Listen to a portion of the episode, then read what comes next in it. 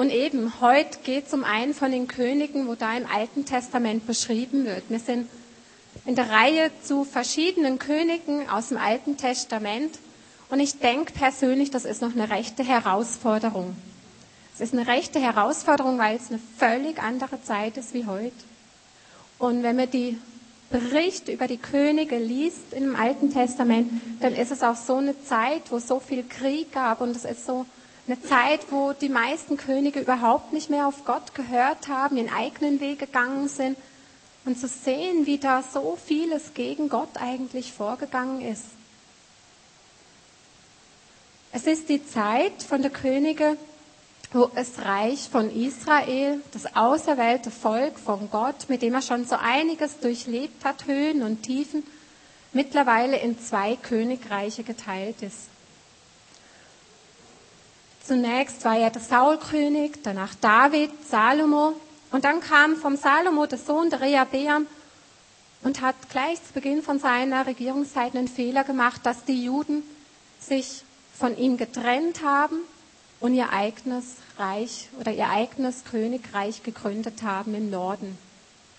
Das ist ungefähr so ums Jahr 930 vor Christus gewesen.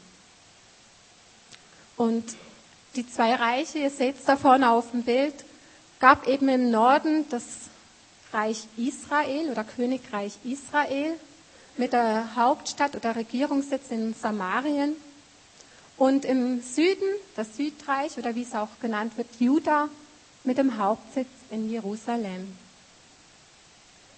Und fast alle Könige aus dieser Zeit, wo regiert haben über die beiden Völker, fallen eigentlich immer wieder auf, dass sie sich gegen Gott auflehnen, ihren eigenen Weg gehen. Und gleich ist es eine Zeit, wo Gott die Treue hält zu seinem Volk wo Gott wirklich dran festhält, an dem Versprechen, das er dem Volk gegeben hat, ich gehe mit euch und ich habe euch aus der Welt, ich habe meinen Plan mit euch. Und um einen von den Königen geht es heute, den Josaphat. Was hat es mit ihm auf sich? Vom König Josaphat wird im 1. Könige 22 und in 2. Chronik Kapitel 17 bis 20 berichtet. Es sind sehr viele Geschichten, wo über ihn berichtet werden. Und ich kann jetzt sicher nicht alle vorlesen. Und deshalb möchte ich euch wirklich ermuntern, lest doch selber mal noch nach, nach dem Gottesdienst, die nächsten Wochen. Weil ich kann auch nicht alles jetzt erzählen, aber ich möchte einfach ein paar Bereiche, ein paar Erlebnisse aus dem Weg, den Josaphat in seiner Regierungszeit bewusst mit Gott gegangen ist, hervorheben. Überprüft es doch für euch. Wer ist der König Josaphat? König Josaphat ist der Sohn vom König Asa. Die Bibel sagt über Asa, dass er das tat, was recht war in der Augen von Herrn. Schon eine recht gute Aussage eigentlich. Und der Josaphat ist im Alter von 35 Jahren dann auf den Thron von seinem Vater gestiegen. Das heißt, er hat erst die ersten zwei Jahre mit seinem Vater Asa zusammen noch regiert, weil er, plötzlich, weil er schwer krank wurde und hat nachher insgesamt 25 Jahre lang über das, über das Südreich, über das Reich Juda regiert als König. Im Alter von 60 Jahren ist er dann 848 vor Christus ungefähr gestorben. Interessanterweise, in den 25 Jahren, wo Josaphat regiert hat, hat im, haben im Nordreich, also in Israel, insgesamt drei Könige regiert. Und über die Könige, wo in der Zeit im Nordreich regiert haben, berichtet die Bibel nur Negatives.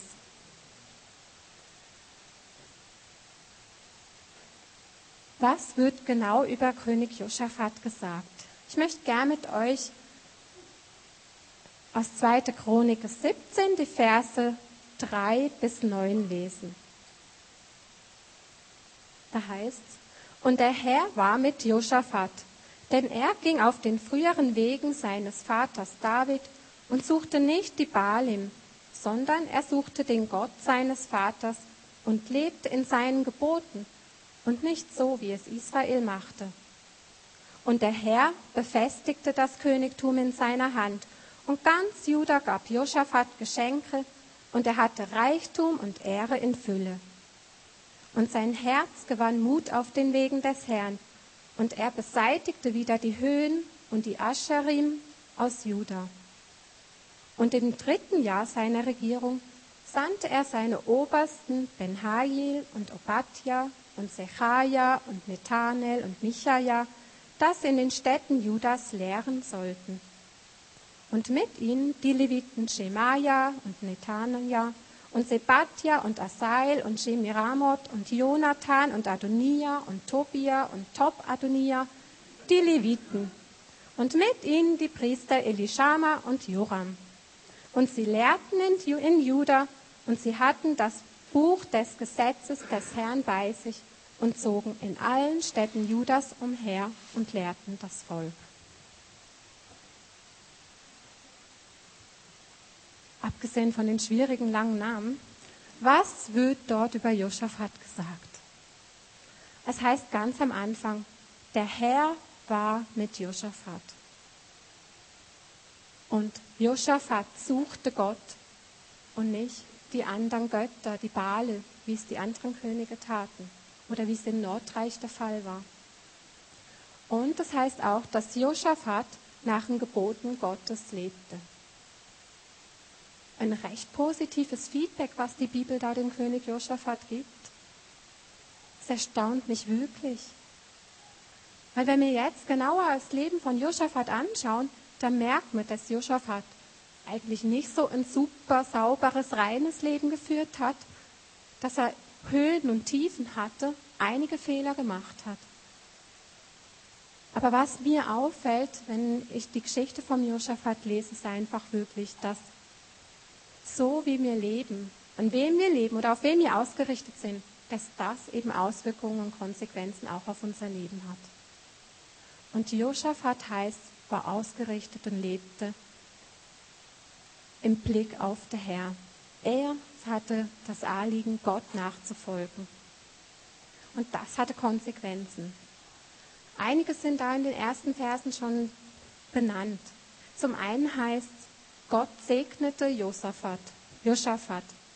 Er hat das Königreich befestigt unter seiner Regierung. Gott hat dafür gesorgt, dass es dem Josaphat rundum gut ging und er angesehen war. Er hat sogar tonnenweise Geschenke aus dem Volk bekommen. Auch hat, so heißt es später, hat Gott dafür gesorgt, dass die anderen Völker ringsum wirklich ein, im Schrecken des Herrn lebten und Respekt, Angst vor Josaphat bekamen und ihm praktisch lauter Geschenke gaben. Und der Reichtum und die Größe von Juda wurde unter Josaphat immer höher. Gottes Segen als Konsequenz auf, Gott, auf Josaphats Nachfolge. Zum anderen konnte Josaphat in der Nachfolge Gottes wachsen und reifen. In Vers 6 hieß es, sein Herz gewann Mut auf den Wegen vom Herrn. Das Herz gewann Mut auf dem Weg vom Herrn. Eine geniale Aussage. Ich weiß nicht, wie es euch damit geht. Ich wünsche mir, dass Gott oder dass Jesus mal die Aussage über mich machen würde, dass ich wirklich, weil ich ihm nachfolge, Mut gewann, dass ich mutiger wurde. Und ich glaube, das kann für jeden von uns so unterschiedlich ausschauen.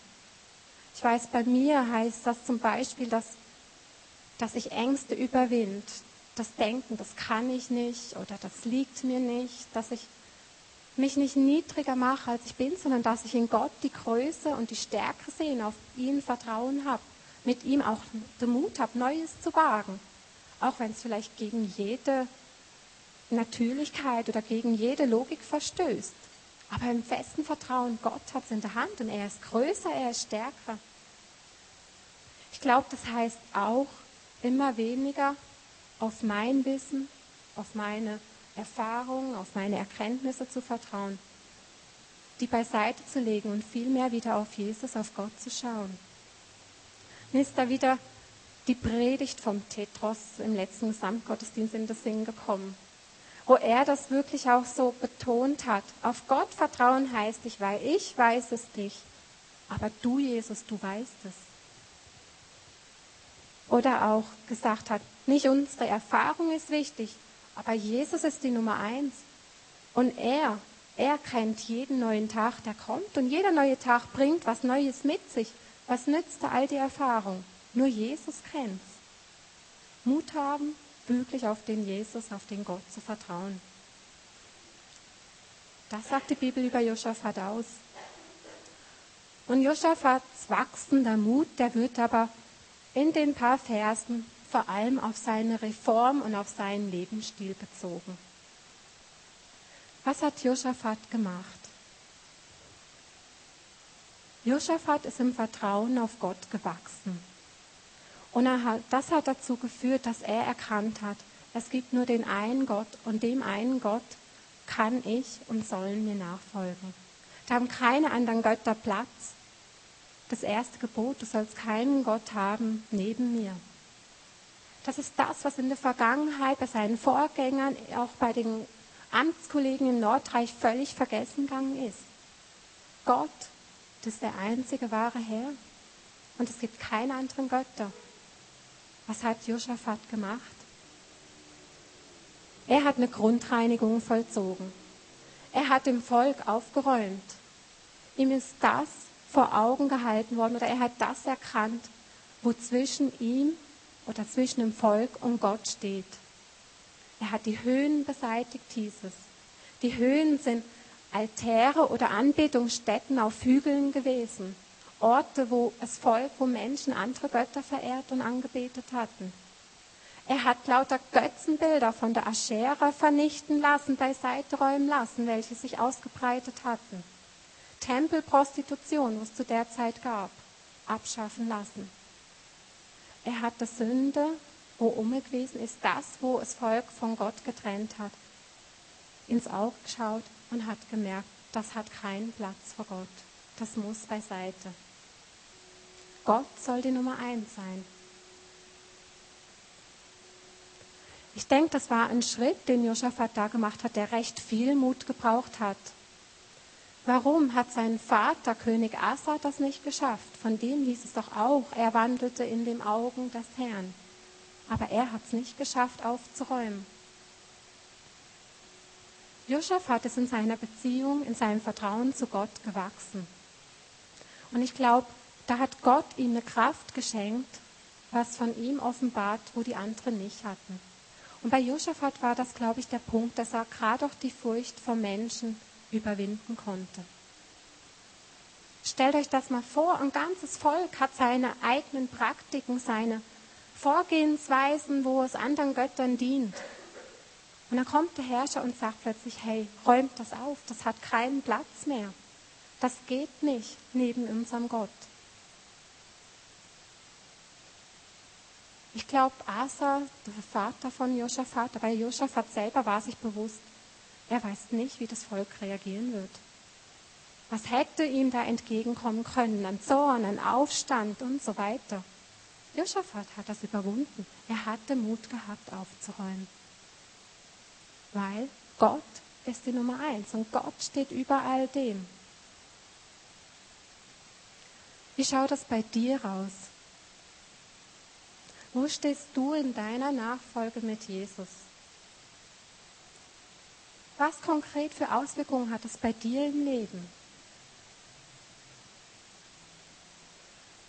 Und gibt es bei dir im Leben vielleicht auch noch Bereiche, wo du merkst, da ist was, was zwischen Gott und mir steht? Etwas, wo einfach die Beziehung nicht möglich macht, nicht reinhält.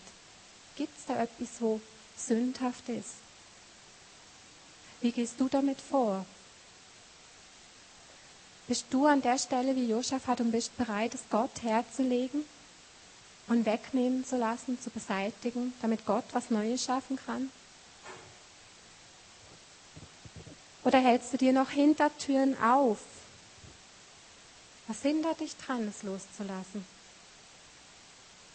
Josaphat hat Jesus noch nicht gekannt. Er hat lange Zeit vor Jesus gelebt.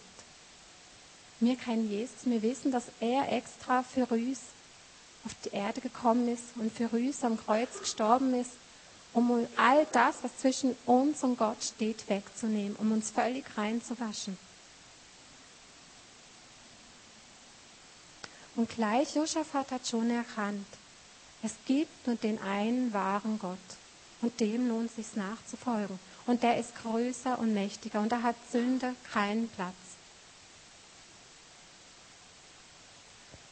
Josaphat hat aber nicht nur aufgeräumt. Ich denke, das war extrem wichtig, diese Position einzunehmen. Josaphat ist als Regent über ein ganzes Volk natürlich auch voller Verantwortung gewesen. Und ihm ging es nicht nur um sich, er hat selber erst den Schritt von sich aus gemacht, aufräumen. Aber dann hat er gemerkt, das gilt auch für das Volk. Wir alle sind Gottes auserwähltes Volk. Und was war der nächste Schritt? Josaphat hat den Menschen nicht einfach nur ihren Lebensstil weggenommen. Er hat gemerkt, die Menschen, das Volk, sie müssen auch erst wieder diesen Gott kennenlernen. Der Gott, der Väter, der einzig wahre Gott. Und so hat Josaphat lauter Männer, ich lese die Namen jetzt nicht noch einmal, zu ins Volk gesandt in die Städte von Juda, damit sie ihnen das Gesetz, die Gebote Gottes wieder lehren. Dem Volk Gott wieder nahebringen. Dem Volk zu zeigen, die Möglichkeiten zu nutzen, die sie zu der Zeit hatten, Gott zu begegnen, Gott kennenzulernen. Ich glaube, da ging es nicht nur um Lehre. Ich glaube, es war wirklich Josaphats Anliegen. Auch jeder Einzelne im Volk soll Gott wieder als der einzig wahre Herr erkennen können. Wir hatten eben ausgetauscht, was unsere Lieblingsverse in der Bibel sind oder das, was uns im Moment persönlich anspricht. Ich glaube, das wusste Josaphat damals auch schon. Es gab noch nicht die Bibel wie heute. Aber dort, wo Gottes Gebote gelehrt wurden, da redete Gott zu jedem Einzelnen. Das war die Möglichkeit, wo Gott der Einzelnen auch begegnen konnte. Und das ist es heute auch. Deshalb ist es, glaube ich, umso wichtiger, dass gerade auch dort, wo jemand neu Jesus kennenlernt, dass wir miteinander in der Bibel lesen. Dass wir nicht einfach irgendwas erzählen und sagen, so sollst du leben oder so, das ist richtig, das ist falsch, sondern lieber an die Bibel ranführen, ans Wort von Gott, weil Gott dort die Möglichkeit hat, zum Einzelnen persönlich zu reden, sich selber zu zeigen, ans Herz von Gott zu führen.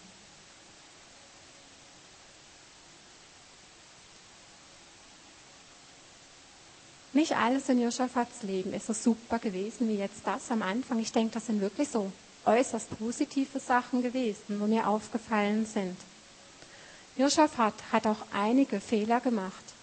Und die verschweigt die Bibel nicht. Und ich glaube bewusst nicht. Josaphat hat sich zum Beispiel auf ein Bündnis mit der Könige aus dem Nordreich eingelassen. Jetzt müssen wir wissen, das Nord- und Südreich haben wirklich getrennt voneinander zu der Zeit gelebt. Die Könige im Nordreich sind völlig von der Nachfolge von Gott weggekommen. Sie haben andere Götter verehrt, sie haben ihre Götzenbilder gehabt, diverse andere heidnische Praktiken, aber Gott ist völlig unter den Tisch gekehrt worden.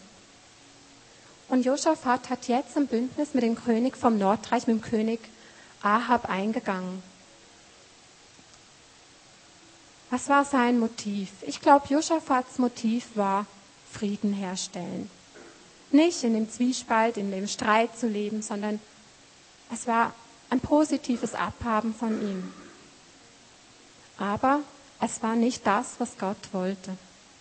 Gott hatte nicht gesagt, Josaphat, geh hin und mach ein Bündnis mit Ahab, verbünde dich mit ihm zusammen.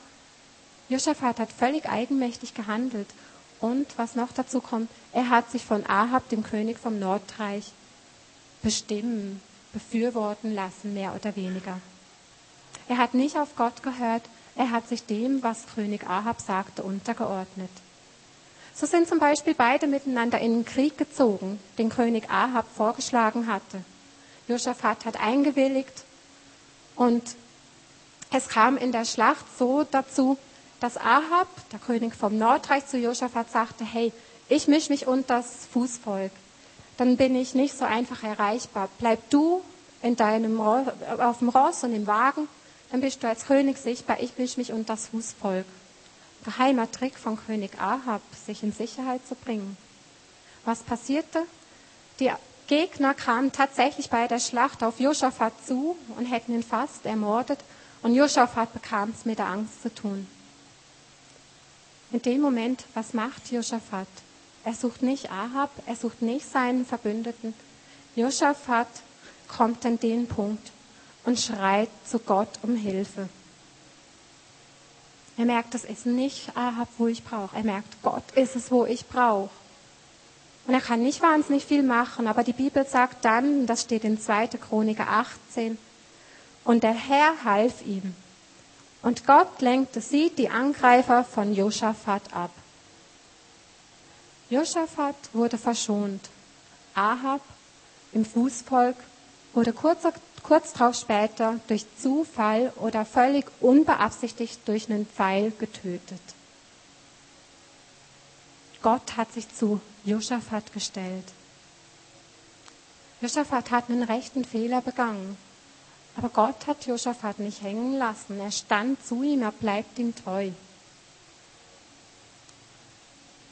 Ein anderer Punkt, den die Verbündung mit dem König Ahab mit sich brachte, hatte dafür umso größere Auswirkungen.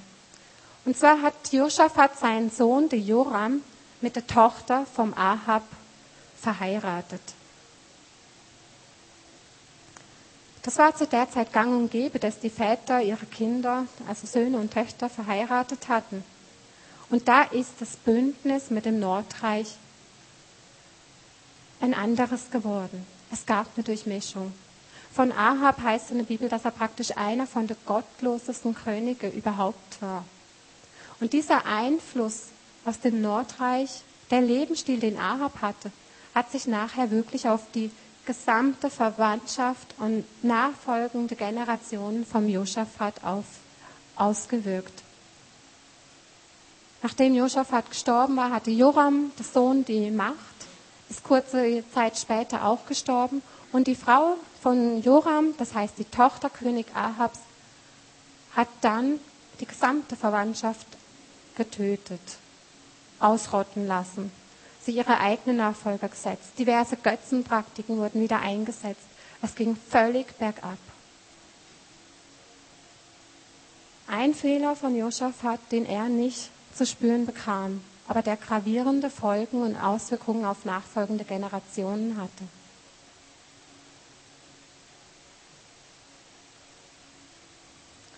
Josaphat ist von damals nach der Schlacht mit dem Ahab vom Schlachtfeld zurückgekehrt nach Jerusalem. Und ich glaube, er hat dann noch nicht so ganz realisiert, was er getan hatte. Aber dann kommt Gott zu ihm und spricht durch den Prophet Jehu ganz ermahnende Worte zum Josaphat. Ich lese euch vor, sie stehen in 2. Chronik 19, Vers 2 folgende. Das sagt Jehu zu ihm. Sollst du so dem Gottlosen helfen und die lieben, die den Herrn hassen? Darum ist auf dir der Zorn von Seiten des Herrn. Jedoch ist etwas Gutes bei dir gefunden worden. Denn du hast die Ascherim aus dem Land weggeschafft und dein Herz darauf gerichtet, Gott zu suchen. Josaphat hat nicht nach dem Willen von Gott gehandelt. Er hat sich, er hat ihn beiseite geschoben, ist seinen eigenen Weg gegangen, hat Fehler begangen, die Auswirkungen hatten. Und doch, Gott, der Gott aus dem Alten Testament, stellt sich zu Josaphat. Er bleibt ihm treu, er lässt ihn nicht fallen deshalb. Er stellt sich völlig hinter ihn und sagt, hey, deine Herzensausrichtung, du hast Gott gesucht und das zählt. Ich finde das gewaltig, vor allem wenn man die Zeit im Alten Testament wirklich anschaut, wo man wirklich auch dem strafenden Gott begegnet, dem Gott, wo zum Teil äußerst brutal auch wirkt. Und gleich, hier kommt die Riesenliebe und Gnade Gottes völlig durch. Gott ist größer.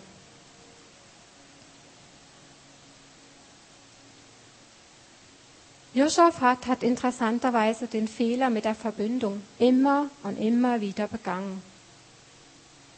Er hatte damals noch nicht komplett realisiert, was das Problem war. Er hat immer wieder denselben Fehler begangen. Und gleich Gott stand zu ihm. Er hat ihn nicht fallen lassen. Josaphat hat immer wieder gesucht, Gott ins Zentrum zu bringen. wirklich ihm nachzufolgen. Es ist sein Herzensanliegen gewesen. Und er hat sich ganz neu nach der Ermahnung von dem Jehu dafür entschieden, mit Gott weiterzugehen. Das war Josaphats Kernanliegen, Gott zu suchen, trotz vielen Abstürzen.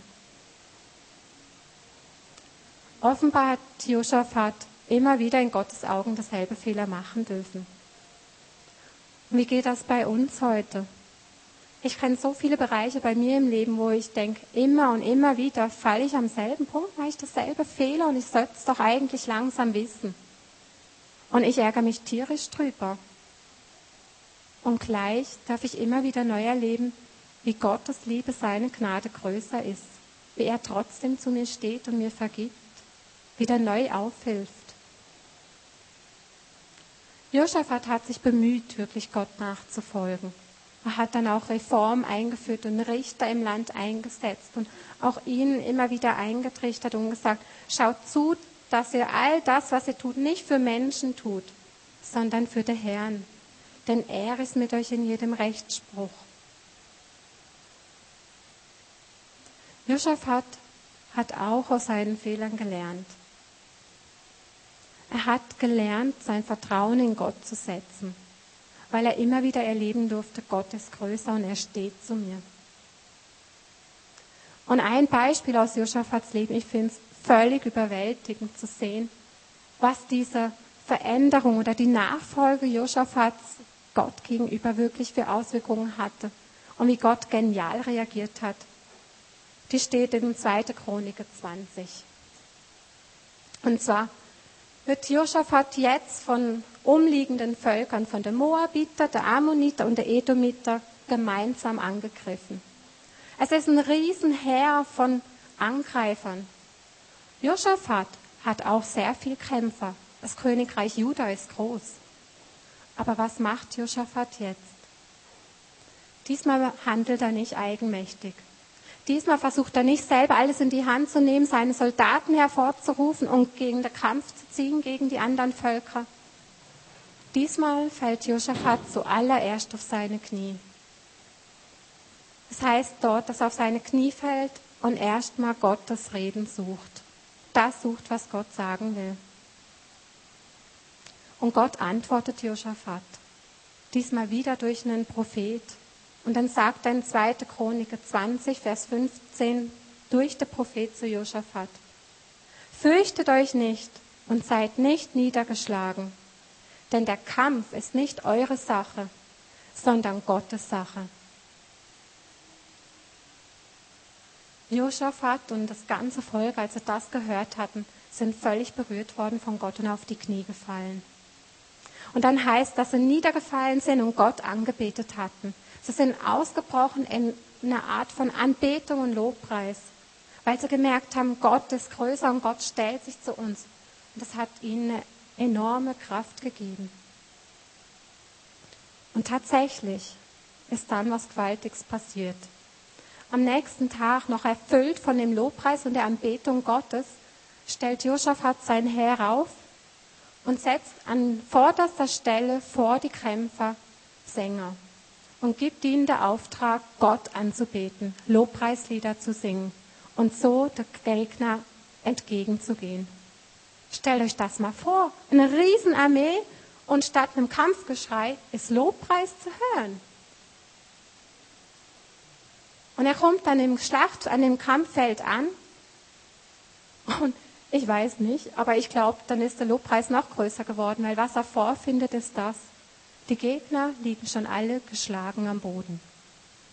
Was hat Gott in der Zeit gemacht?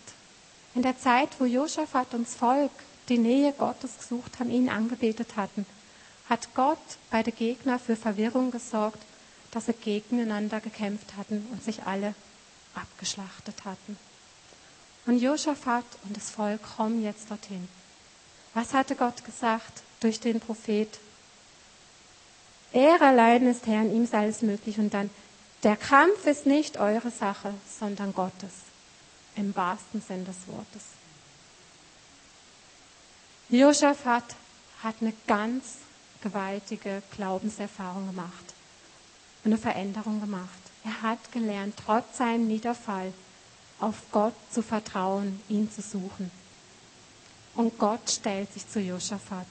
Gott zeigt ihm immer wieder, er ist größer und er ist stärker, trotz allen Fehlern, wo immer wieder aufgetaucht sind. Das Beispiel von König Josaphat, mir geht es wirklich so, ich denke, es zeigt wirklich, dass das, wie wir leben und auf wie wir unser Leben ausrichten, das hat Konsequenzen. Es hat Konsequenzen und Auswirkungen, positive wie auch negative. Wir müssen manchmal, wenn wir Fehler machen, mit den Konsequenzen nachher leben. Das gehört dazu. Aber Gott richtet uns nicht nach dem, wo wir tun. Wir müssen uns Gott nicht beweisen. Wir müssen nicht alles super können. Wir müssen nicht alles super machen. Gott steht zu uns und er ist uns gnädig. Er ist uns gnädig und treu und er liebt uns. Gott hat nicht auf das geschaut, was Josaphat alles getan hat, ihm zur Ehre. Oder probiert hat, wo er ihn wieder an erste Stelle gebracht hat. Er hat im Josaphat sein Herz gesehen. Nämlich das Herz, was ihn Gott sucht.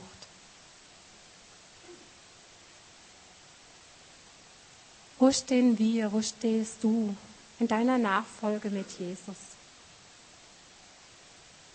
Kannst auch du wirklich sagen, dass Jesus für dich Nummer eins ist, dass Jesus Herr in deinem Leben ist. Und du gibst dir Mühe, wirklich ihm nachzufolgen, das zu tun, wo er will.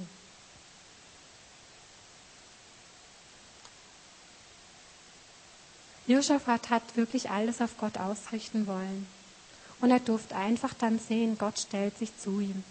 Sei es durch Segen, den er ihm schenkt, durch Mut, durch Wachstum, das stärkende Vertrauen in Gottes Größe, in seine Stärke,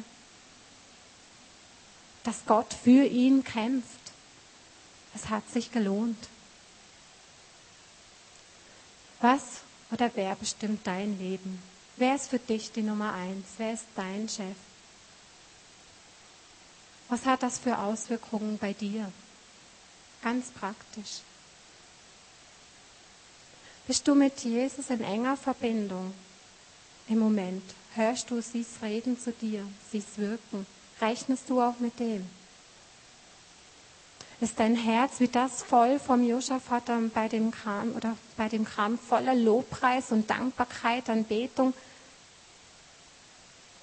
Oder bist du im Moment an einem Punkt, wo für dich Gott, wo Jesus weiter weg wirkt, wo du ihn suchst, oder fragst, Herr, wo bist du? Siehst du vielleicht sogar Punkte in deinem Leben, wo du erkennst, da steht was zwischen dir und Gott hinterlich im Weg. Bist du bereit, das Gott herzulegen, loszulassen? Jesus ist da und Jesus möchte das wegnehmen. Er möchte die Beziehung wirklich frei machen und er hat schon alles dafür gegeben. Du darfst das in Anspruch nehmen.